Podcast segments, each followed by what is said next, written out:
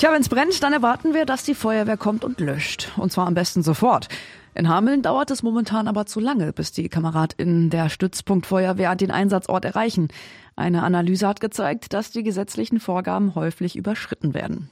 Einen Grund dafür sieht die rot-grüne Mehrheitsgruppe darin, dass nicht genug freiwillige Feuerwehrleute einen Führerschein für die teilweise über 7,5 Tonnen schweren Fahrzeuge haben.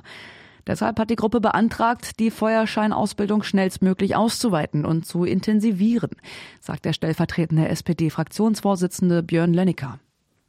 Der Stadtbaumeister hat das treffend gesagt, jeder Maschinist, der eine Ausbildung hat, sollte auch das größtmögliche Fahrzeug in der Feuerwehr fahren können. Das sehen wir als Politik ganz genauso und deshalb hat er einen Bedarf aufgezeigt von 42 Führerscheinen in 2023 und dem können wir auch nur folgen. Wir haben ja gehört, wie schwierig es ist, teilweise Feuerwehrkameradinnen und Kameraden rechtzeitig an den Einsatzort zu bringen. Das hat ja die Verwaltung auch nochmal deutlich gemacht und deshalb der erste Kamerad, der da sein kann, kann gleich dieses Fahrzeug besetzen, weil er Maschinist ist, weil er dann auch den Führerschein hat und das wollen wir hier unterstützen.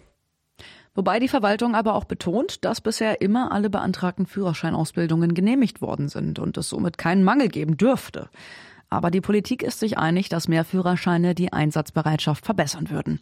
Auch CDU-Ratsherr Martin Brüggemann unterstützt den Antrag der Gruppe.